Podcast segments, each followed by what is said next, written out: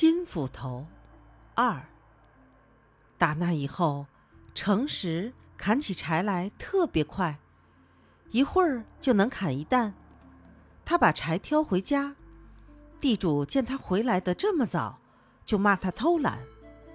诚实把丢斧头的事情说了一遍。地主一听，他不要金斧头，也不要银斧头，情愿拿回那把铁斧头，气得直跺脚。第二天一早，地主叫诚实去干别的活儿，自己装成一个打柴的穷人，捡了把坏得不能用的斧头，假装上山去砍柴。他走到独木桥上，就把斧头扔进河里，故意大声哭起来。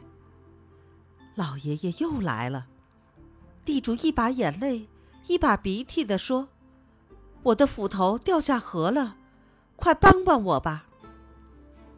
老爷爷跳到河里，把刚才那把铁斧头捞起来还给他。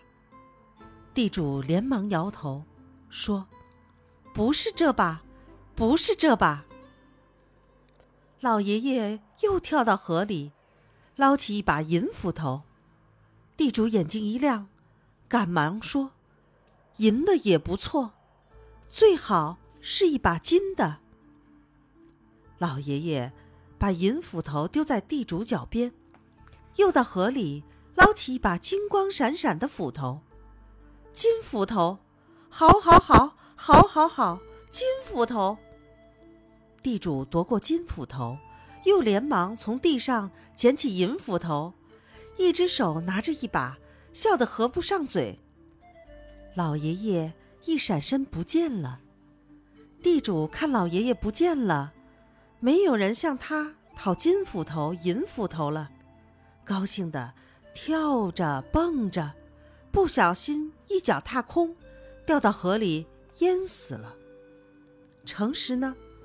他回到家里，用自己的那把铁斧头，天天上山砍柴去卖，一家人生活的越来越好。